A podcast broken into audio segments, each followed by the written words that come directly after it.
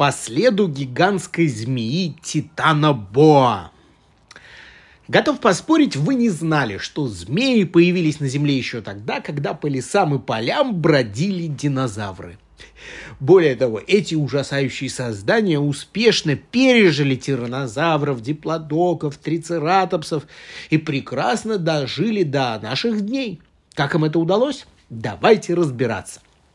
Начнем с того, что и змеи, и динозавры в какой-то степени родственники. Все они относятся к присмыкающимся. Правда, эволюция змей когда-то давно свернула в другую сторону. Эти существа полностью отказались от конечностей. Давайте размышлять, зачем ящерица, которая, в общем-то, похожа на змею, так как она совершает такие же движения телом из стороны в сторону, отказываться от лап. Думаю, дело, как всегда, в борьбе за новую пищу.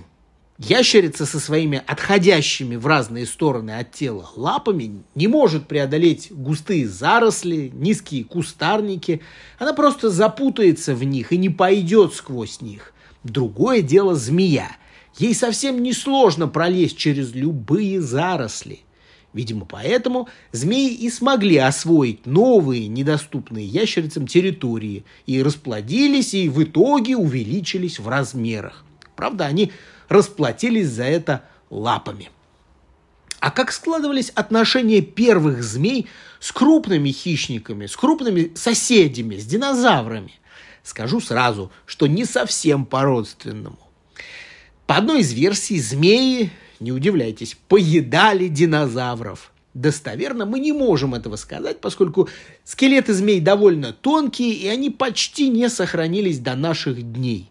Но вот по отпечаткам этих скелетов кое-что удалось выяснить. Ученые обнаружили любопытную находку. Это отпечаток древней змеи с индийским именем Сананджей. И лежала эта змея рядом с кладкой яиц травоядных динозавров. По всей видимости, события развивались так. Яйцо эта змея заглотить никак не могла, поэтому предпочитала выжидать неподалеку, ожидая, пока детеныши вылупятся и для нее это была отличная и легкая добыча. Вы же помните, что динозавры были плохими родителями. Они откладывали яйца в песок и просто уходили по своим делам.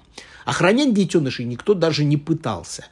По мнению ученых, змею вместе с яйцами занесла внезапно разразившаяся песчаная буря.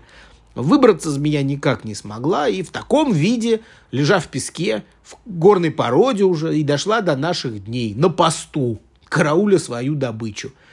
Ну, конечно, дошла в виде отпечатка в горной породе. Впрочем, своего могущества и расцвета змеи все-таки достигнут сразу после того, как динозавры исчезнут.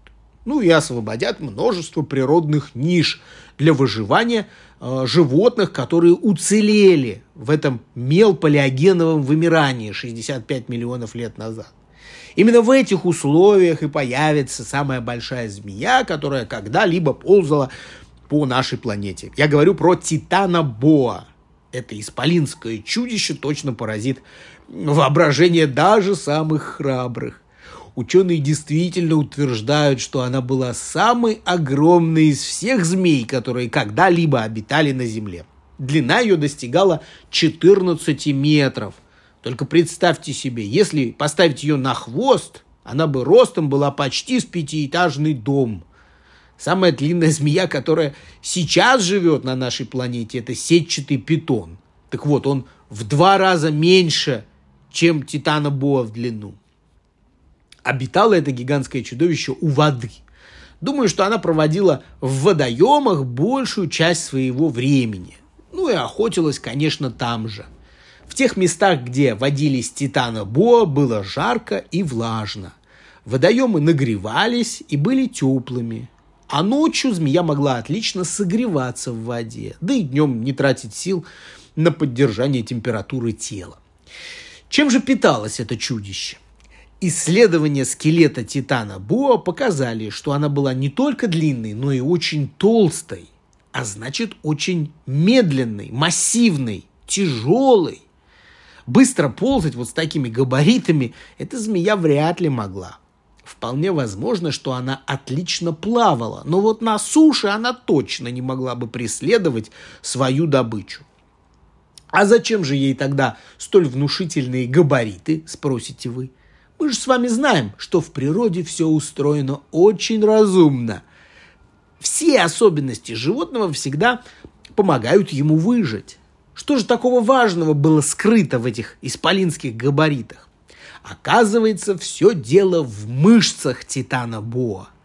Мышцы сами по себе тяжелые и объемные, а еще им необходим внушительных размеров каркас, то есть скелет. Думаю, что такие сильные мышцы Титана Боа были нужны для конкуренции с другими животными. Мелкие водоемы всегда были густо заселены. И кроме гигантских змей, их во все времена любили и другие присмыкающиеся, например, крокодилы и черепахи.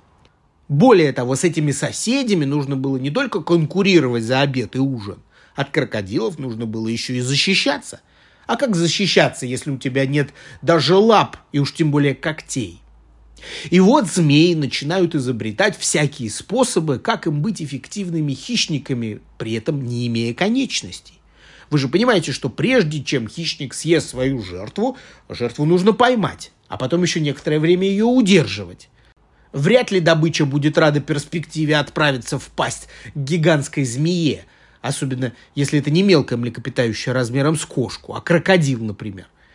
Кстати, схватки с крокодилами у Титана Боа очень даже были. И те, и другие с удовольствием поедали друг друга, и перевес был на стороне того, кто был сильнее и опытнее. Таким образом, мы можем считать, что пищей гигантской древней змеи были присмыкающиеся всех мастей – Уверен, что своими мощными зубами она могла разгрызть э, даже панцирь черепахи. Кстати, а вот как насчет яда? Вы же знаете, что многие современные змеи ядовиты. Я расскажу вам, зачем он им нужен, а после этого мы вместе подумаем, могла ли Титана Боа быть в числе таких отравителей.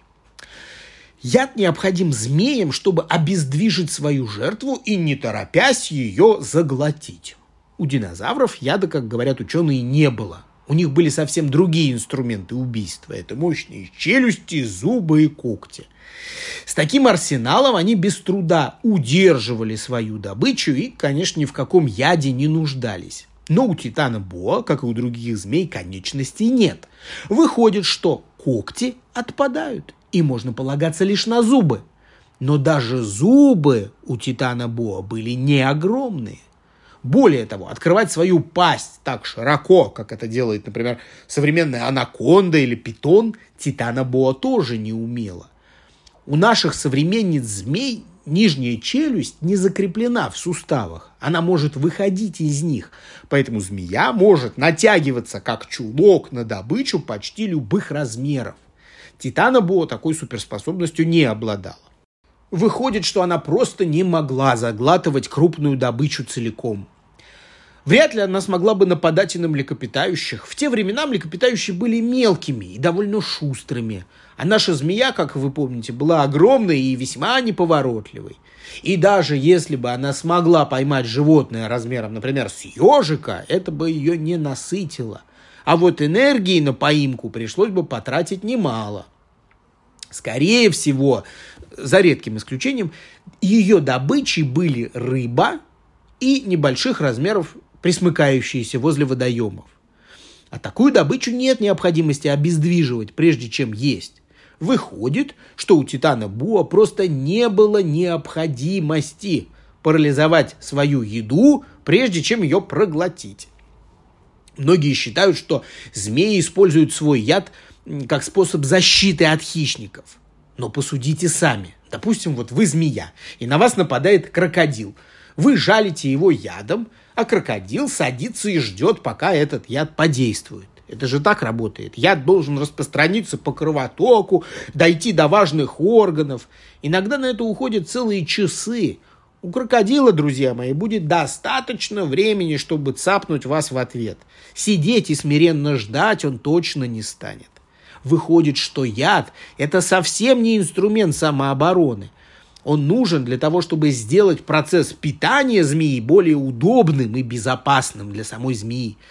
Современным змеям яд нужен в первую очередь для того, чтобы лишить свою жертву возможности сопротивляться. Причем жертва при этом не должна быть слишком большой.